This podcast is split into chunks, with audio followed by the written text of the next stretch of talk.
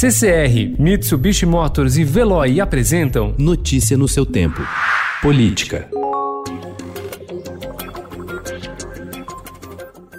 Presidente Jair Bolsonaro reconheceu ontem que o ministro da Educação, Abraham Weintraub, se tornou um problema no governo e passou o dia tentando encontrar uma solução para demitir o auxiliar sem arranhar sua base de apoio. Após se reunir ontem com o ministro no Palácio do Planalto, Bolsonaro manteve no cargo. As integrantes da ala militar e aliados políticos insistem que seria importante o presidente substituir o titular da educação numa tentativa de pacificar a relação com o Supremo Tribunal Federal. O ministro tem acumulado polêmicas e no fim de semana voltou a fazer críticas a integrantes da corte em um ato de bolsonaristas na esplanada dos ministérios.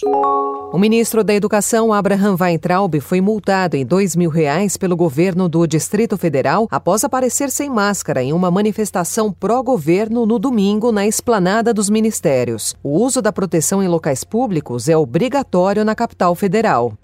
Seis apoiadores do presidente Jair Bolsonaro foram alvo ontem de mandados de prisão temporária expedidos pelo ministro do Supremo Tribunal Federal, Alexandre de Moraes, no inquérito que apura a organização de atos antidemocráticos. Uma das presas é Sara Fernanda Giromini, de 27 anos, que se identifica como Sara Winter. Depois que a PF cumpriu 29 mandados de busca e apreensão em endereços ligados a seguidores de Bolsonaro há duas semanas, no inquérito das fake news, esta foi a ação mais contundente contra um grupo de seguidores do presidente.